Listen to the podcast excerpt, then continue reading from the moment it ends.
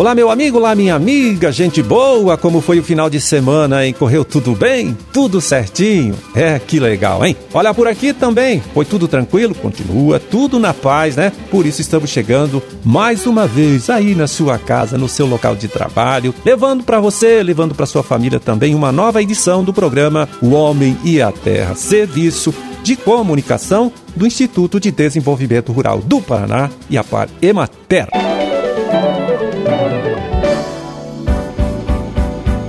É aqui na produção e apresentação, mais uma vez conversando com você estou eu, Amarildo Alba, trabalhando com apoio do Gustavo Estela, né? Que ali do outro lado faz a sonoplastia do programa. É 20 de março de 2023, segunda-feira, deixa eu ver aqui, segunda-feira de lua nova, né? A lua mudou de fase agora de madrugada, uma da manhã. É também início do outono, Dia Internacional do Contador de História, Dia Mundial da Felicidade, data do aniversário de Congoninhas, Pinhais e Rancho Alegre do Oeste.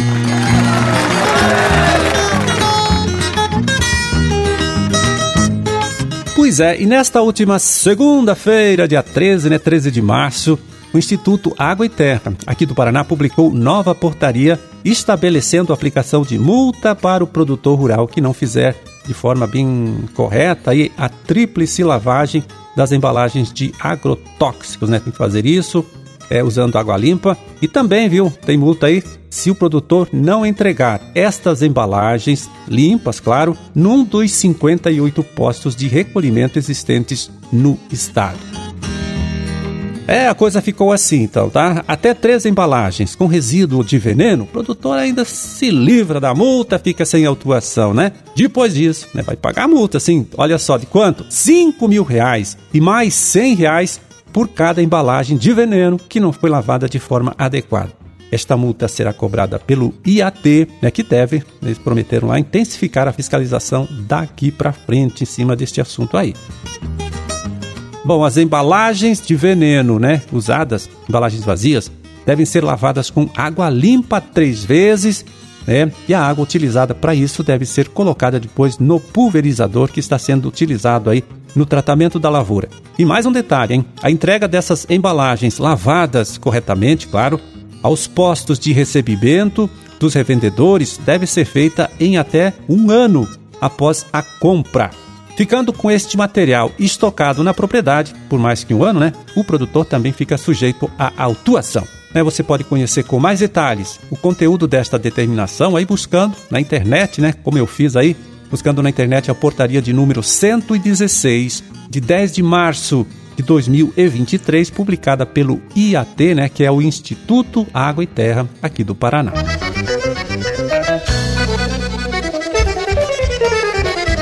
Bom, estamos aí num período de colheita, né? O pós-colheita em muitos lugares, momento importante para se falar de manejo do solo, tá? E quem vai trazer este assunto aqui para o debate, né?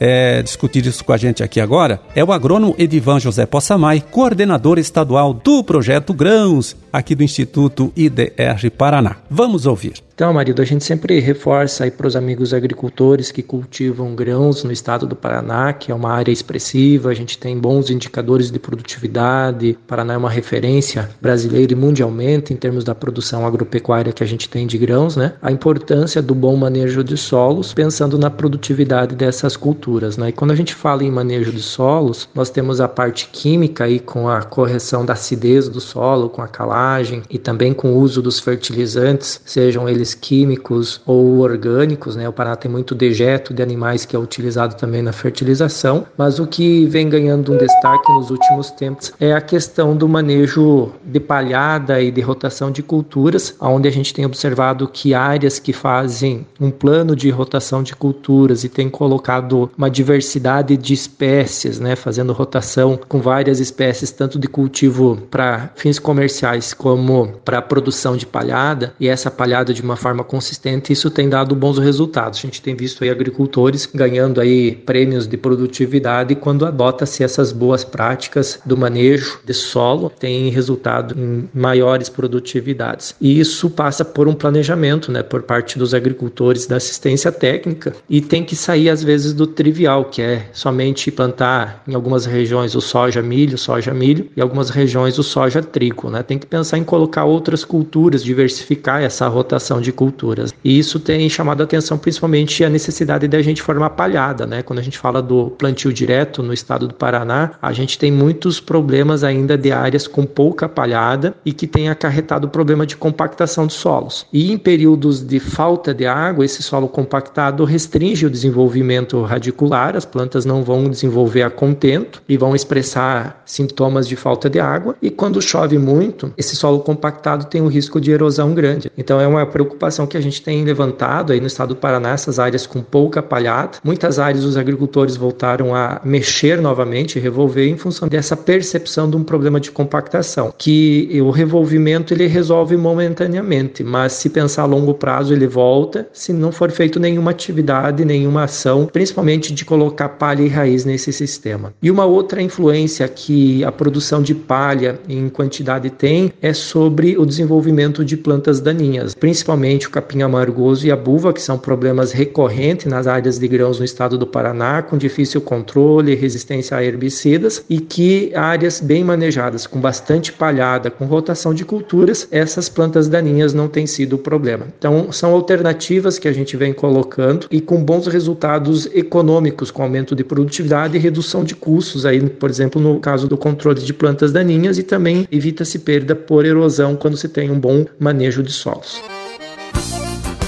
É, você conferiu aí a participação do agrônomo Edivan José Poçamá, extensionista, coordenador estadual do projeto Grãos, né, aqui do Instituto ITR Paraná. Ele, né, o Edivan, que fez um comentário bem interessante, é, destacando algumas práticas, algumas tecnologias que o produtor pode adotar para conservar né, e até melhorar a qualidade do solo que usa lá na propriedade para fazer as suas safras, né, realizar as suas plantações.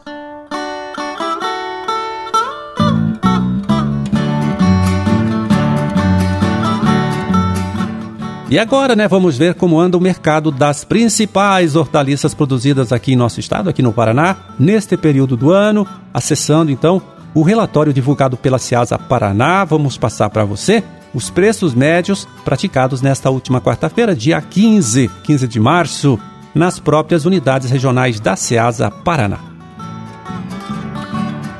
Vamos lá, em Foz do Iguaçu, milho verde, 50 reais a saca com 13 quilos, 3,84 o quilo. Pimentão verde, 4 reais o quilo. Brócoli americano, 5 reais cada unidade.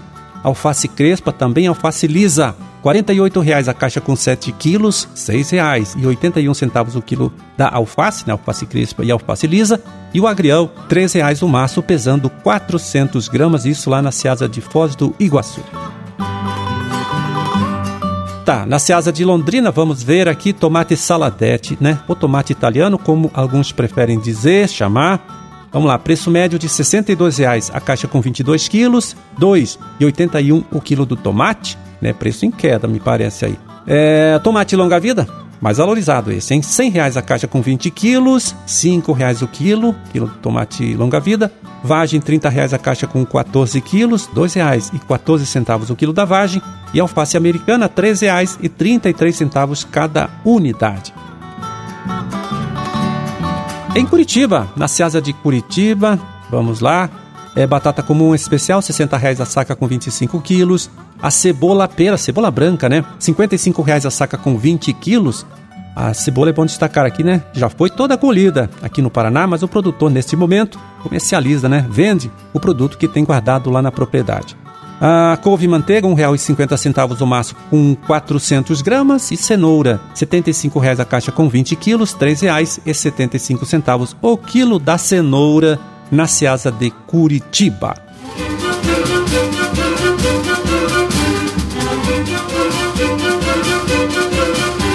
Bom, era esse hein, o recado que a gente tinha para hoje. Vamos ficando por aqui desejando a todos vocês aí uma ótima segunda-feira, uma excelente semana de trabalho também para todo mundo, hein?